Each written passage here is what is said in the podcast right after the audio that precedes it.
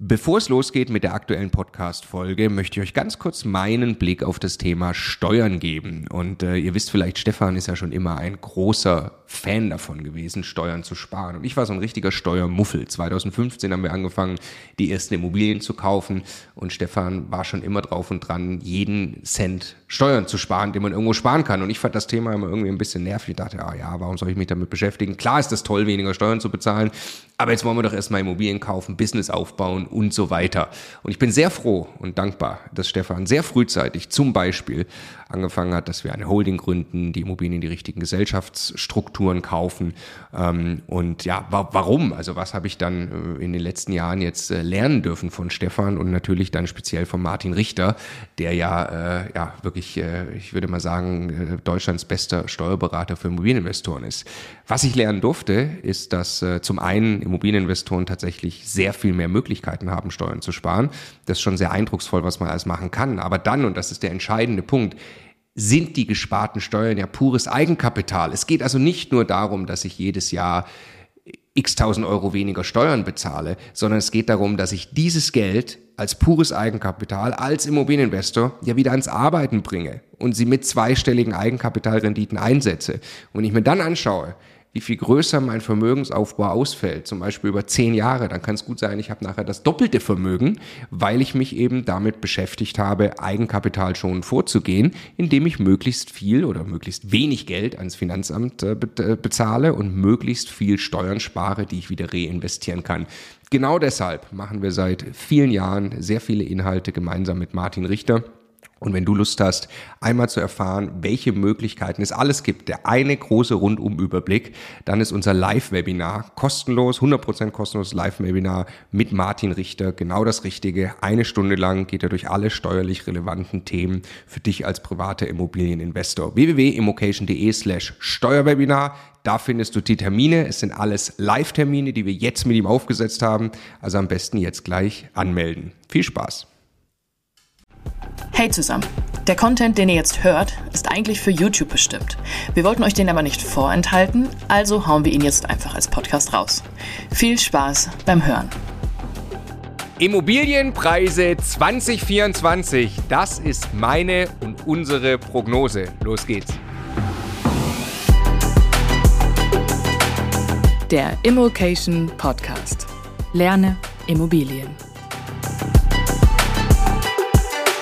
Viele von euch werden sich sicherlich fragen, wo die Immobilienpreise Ende 2024 stehen. Ich möchte versuchen, in diesem Video genau dazu eine Prognose abzugeben. Ein Satz vorweg, wir sind, speziell Stefan, nicht der allergrößte Fan davon, Prognosen zu machen, deshalb mache ich das Video jetzt auch alleine, dann kriegt das gar nicht mit. Also, um jetzt zu einer sauberen Prognose zu kommen, brauchen wir logischerweise ein paar Thesen.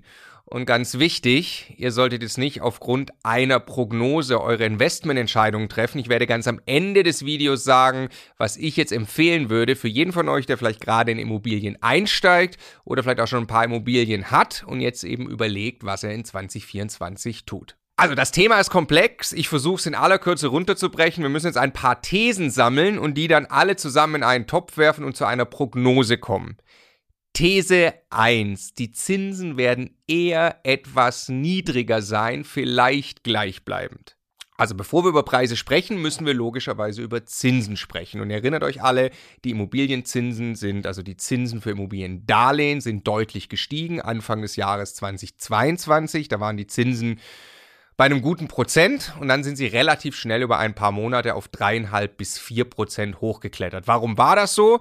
Weil es, äh, also nochmal kurz zur Wiederholung, ja, es gab äh, Corona, davon gab es Auswirkungen aus der Pandemie, die die Inflation haben steigen lassen und es gab eine Energiekrise, auch ausgelöst durch den Krieg in der Ukraine. Das hat auch zu einer deutlich steigenden Inflation geführt, teilweise mal kurz auch zu einer zweistelligen Inflationsrate, wo man normalerweise ja für den europäischen Raum gerne zwei Prozent sehen würde, hat man zwischen zeitlich auch mal eine 10% gesehen. Das hat dazu geführt, dass die Europäische Zentralbank, andere Zentralbanken auf der Welt haben das auch ähnlich getan, die amerikanische auch, gesagt haben, wir müssen den Leitzins anheben. Wir heben also den Zinssatz an, zu dem sich Banken das Geld leihen können, das sie dann an potenzielle Immobilienkäufer weiterverleihen. Was logischerweise dazu führt, dass die Bauzinsen eben kräftig steigen. Diese Art von Zinsanstieg in den Bauzinsen über einen so kurzen Zeitraum, das kann man schon wirklich als Zinsschock bezeichnen. In dieser kurzen Zeit hat damit niemand gerechnet. Das gab es auch in der Vergangenheit nicht wirklich, dass in so kurzem Zeitraum die Zinsen so deutlich gestiegen sind.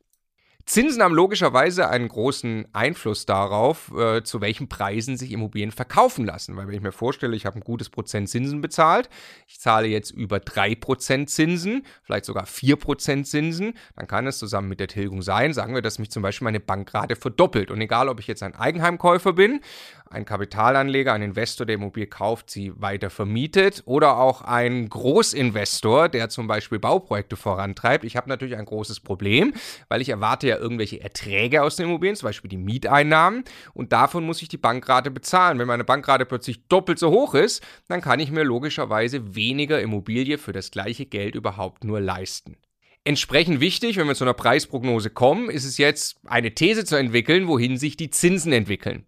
Und jetzt haben wir tatsächlich diese zwei Jahre seit dem Zinsschock relativ konstante Zinsen gesehen, irgendwie um die 4%. Also das, ich nehme jetzt mal als Referenz eine zehn Jahre festgeschriebene Finanzierung eines Immobilienkäufers ähm, und der hat wahrscheinlich um die 4% bezahlt. Das ist sehr abhängig von der Immobilie, von der individuellen Bonität, aber sagen wir mal, das hat um die 4% herum geschwankt.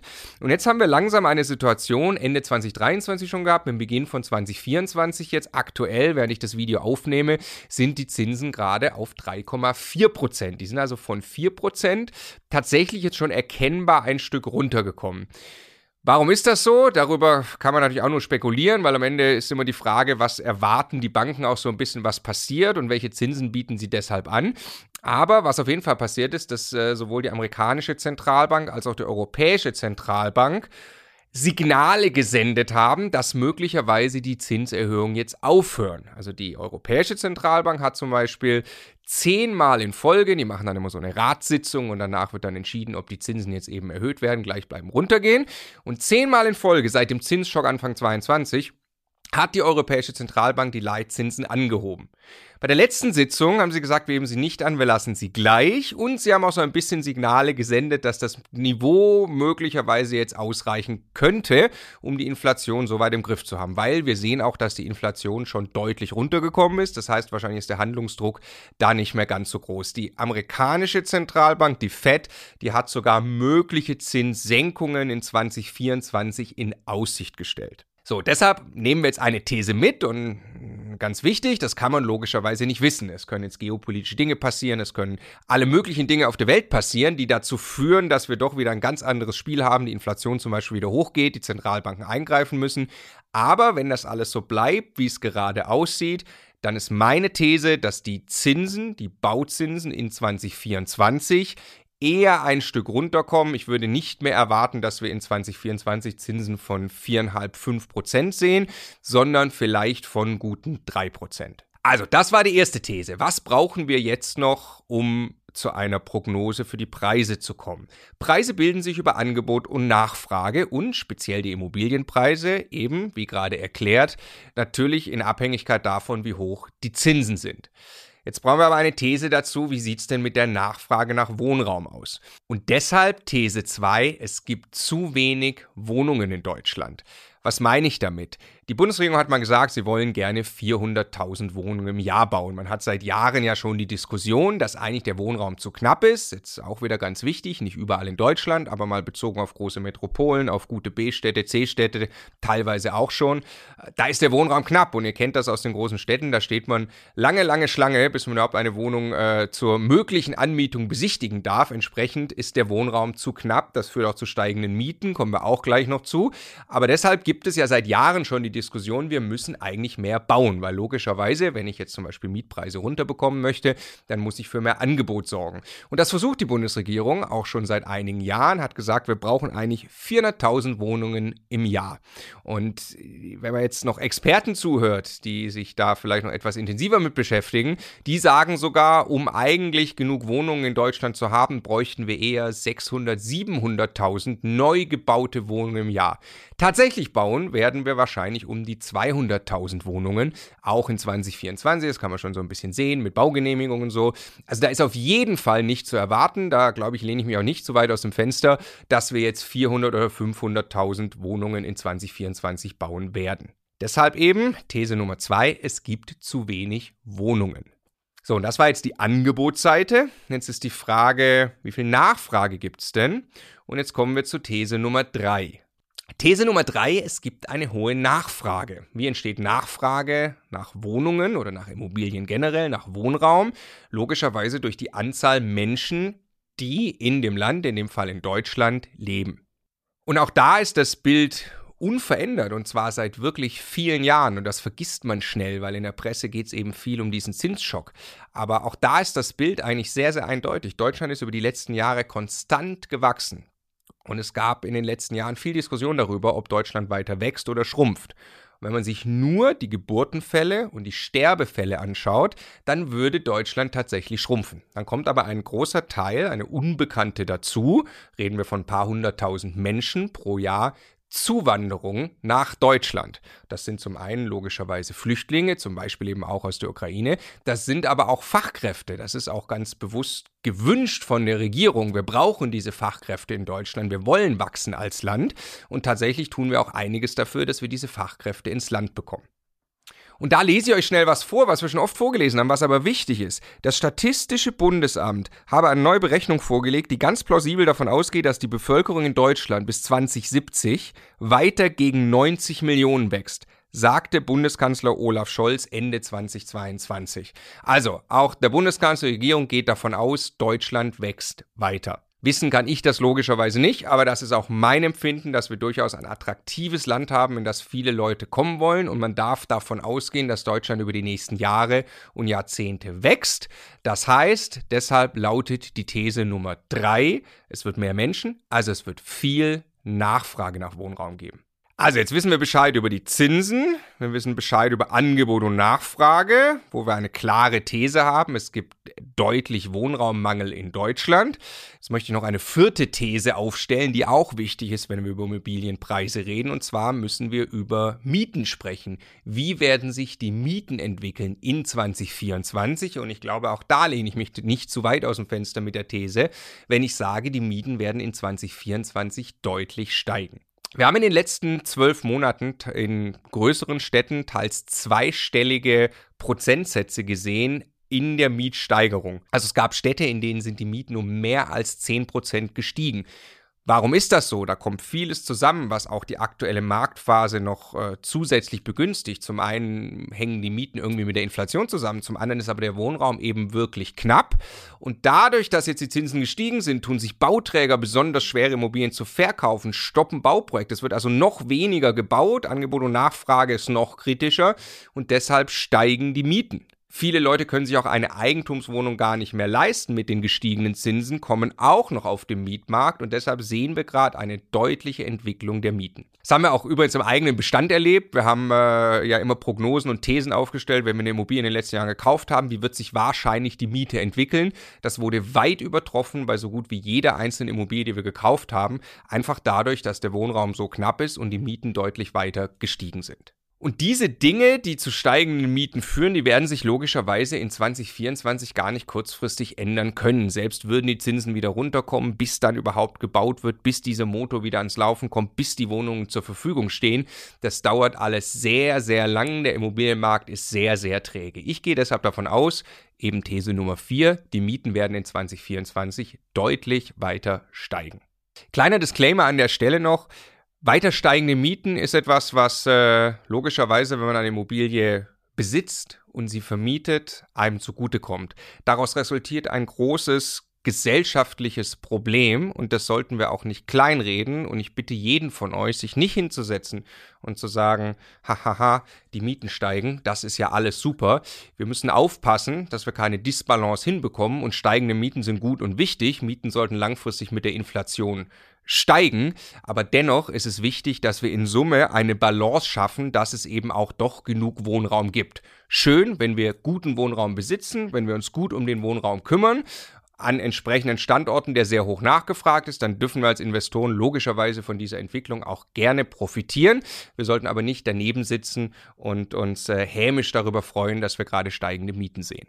So, und jetzt komme ich zur Preisprognose. Und äh, jetzt kommen ein paar Dinge zusammen und ich werfe das alles in den Topf. Ich hoffe, ich kriege es einigermaßen rübergebracht, was ich meine.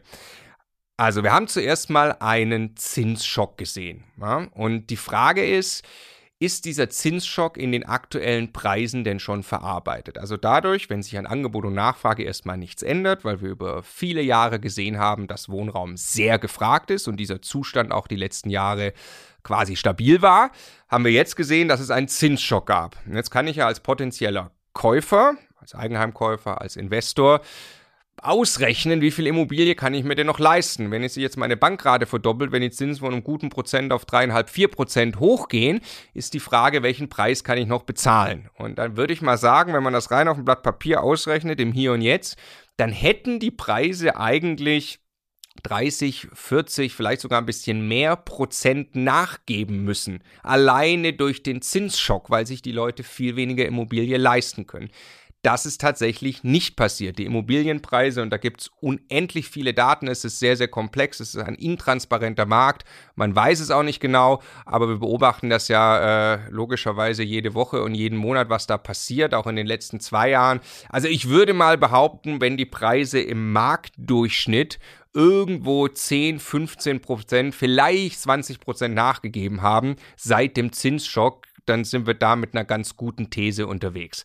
Also, die Preise sind bereits runtergekommen, sie sind aber nicht so weit runtergekommen, wie sie eigentlich müssten durch die erhöhten Zinsen. Jetzt ist ja die Frage, gehen also die Preise deshalb in 2024 noch weiter runter, weil wir sehen ja auch, es gibt viel weniger Immobilientransaktionen, weil sich immer noch Verkäufer und Käufer nicht wirklich an einem Preispunkt getroffen haben, der beiden Seiten Spaß macht. Ich sage nein, das passiert nicht. Ich glaube, dass man langsam sich ungefähr schon an diesem Punkt getroffen hat. Warum? Weil der potenzielle Immobilienkäufer mehr und mehr erkannt hat, dass er eigentlich gerade relativ gute Gelegenheiten hat. Wenn wir mal den Zins außen vor lassen, dann kauft der, der potenzielle Immobilienkäufer eine Immobilie in einem Markt, in dem es einen deut deutlich zu geringes Angebot und eine sehr hohe Nachfrage gibt. Also der Immobilienkäufer kann heute schon antizipieren, der Eigenheimkäufer, dass er sich in den Jahren einen Haufen Miete sparen wird, der Investor, dass er in den nächsten Jahren von diesen Mietsteigerungen profitieren wird. Und wenn man da äh, mit Profis zu tun hat, dann merkt man auch immer mehr, die antizipieren beim Ankauf schon, dass sie wissen, dass die Mieten erheblich steigen werden in den nächsten Jahren und deshalb sind sie beim Einstieg vielleicht auch bereit, einen etwas höheren Preis zu bezahlen. Außerdem macht es gerade auch besonders viel Spaß eigentlich schon wieder im Einkauf, weil wir höhere Renditen sehen. Also auch wenn ich eben wieder die äh, Finanzierung außen vor lasse, dann kaufe ich zu einer besseren Mietrendite heute schon ein, weil die Mieten ja hochgekommen sind, aber die Preise eher ein Stück runter. Und wenn ich jetzt noch These 1 berücksichtige, dass ich eher davon ausgehe, dass die Zinsen sich beruhigen, vielleicht sogar runterkommen in 2024, dann glaube ich nicht, dass es viele Gründe gibt, warum potenzielle Verkäufer jetzt noch bereit sein müssten, zu deutlich niedrigeren Preisen zu verkaufen, sondern eher immer mehr Käufer sich jetzt gerade aufstellen und sagen, wow, das macht eigentlich jetzt schon eine Menge Sinn, ich kaufe die Immobilien zu den aktuellen Preisen. Ich möchte ganz bewusst in meiner Prognose, in meiner Preisprognose unterscheiden ich glaube, dass Immobilien in besseren Lagen in 2024 eher wieder eine Stabilisierung, vielleicht sogar ein bisschen Preis nach oben sehen könnten, während Immobilien in schlechten Lagen vielleicht eher noch ein bisschen im Preis runtergehen, zumal auch vor allem Immobilien in guten Lagen schon sehr bluten mussten äh, durch diesen Zinsschock. Also meine Prognose für 2024 für die Preise, ich glaube nicht, dass die Preise deutlich weiter fallen werden. Wichtig, das basiert auf vielen Thesen, die habt ihr gerade gehört. Diese Thesen können sich deutlich verändern, wenn sich die Rahmenbedingungen am Markt grundsätzlich verändern. Was bedeutet das jetzt für euch als private Immobilieninvestoren? Ist es ein günstiger Zeitpunkt zu kaufen? Und ihr wisst, was ich jetzt sage, wenn ihr uns öfter zuhört. Macht euch nicht so viel Gedanken über Market Timing. Es geht nicht darum, den perfekten Zeitpunkt zu erwischen. Den gibt es nicht und wenn, dann wird man ihn erst rückwirkend rausfinden. Trotzdem möchte ich euch ans Herz legen, weil es mein Gefühl ist, meine Prognose ist und meine These ist, dass jetzt gerade ein wirklich, wirklich gutes Fenster offen ist. Ja, wenn ihr das Marktupdate mit Markus Befort, schaut es euch an, bei unserem Podcast gesehen habt, da reden wir oft über dieses Fenster. Es ist gerade ein sehr, sehr günstiges Fenster offen, um Immobilien anzukaufen. Warum? Weil die Verkäufer wirklich verstanden haben, dass die Preise aus 2021 Geschichte sind. Sie müssen deutlich günstiger verkaufen, weil die Zinsen deutlich höher sind. Gleichzeitig sehen wir die ganzen steigenden Mieten, was eben über die nächsten Jahre man dann davon profitiert, wenn man jetzt günstige Immobilien kauft.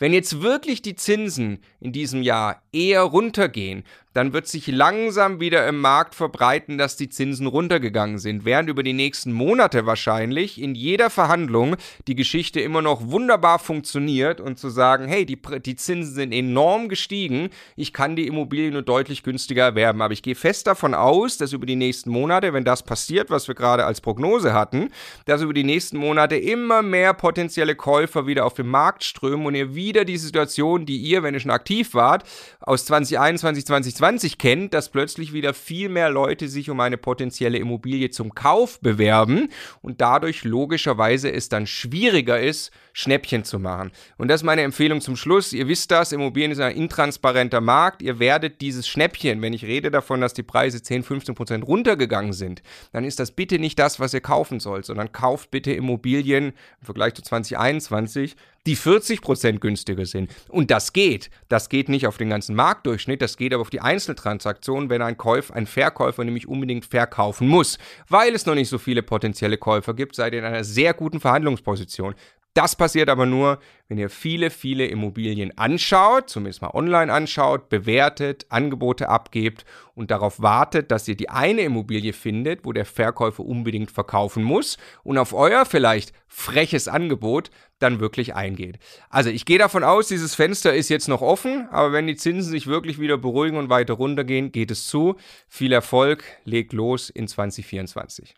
Und bitte lasst mich eure Prognose und eure Thesen in den Kommentaren zu diesem Video wissen. Würde mich wirklich sehr interessieren. Was glaubt ihr, was die Zinsen machen? Was glaubt ihr, was die Preise machen? Und was glaubt ihr, was die Wohnraumnachfrage macht?